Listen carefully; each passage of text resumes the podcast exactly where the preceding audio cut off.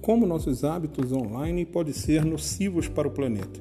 A pegada de carbono dos nossos dispositivos da internet e dos respectivos sistemas de suportes representa cerca de 3,7% das emissões globais de gases do efeito estufa, de acordo com algumas estimativas.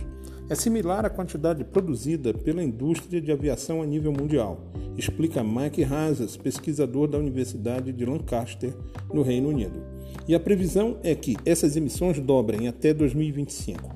Só para se ter uma ideia, a troca de anexos de e-mail por links de documentos, envio de mensagens para vários destinatários, cancelar a inscrição de e-mails, cancelar recebimentos de boletins gerados automaticamente, não registrar meu e-mail em novos sites, optar por enviar uma mensagem de texto SMS. Uma ligação telefônica de um minuto é um pouco maior do que o envio de uma mensagem de texto, mas fazer chamada de vídeo na internet é infinitamente maior.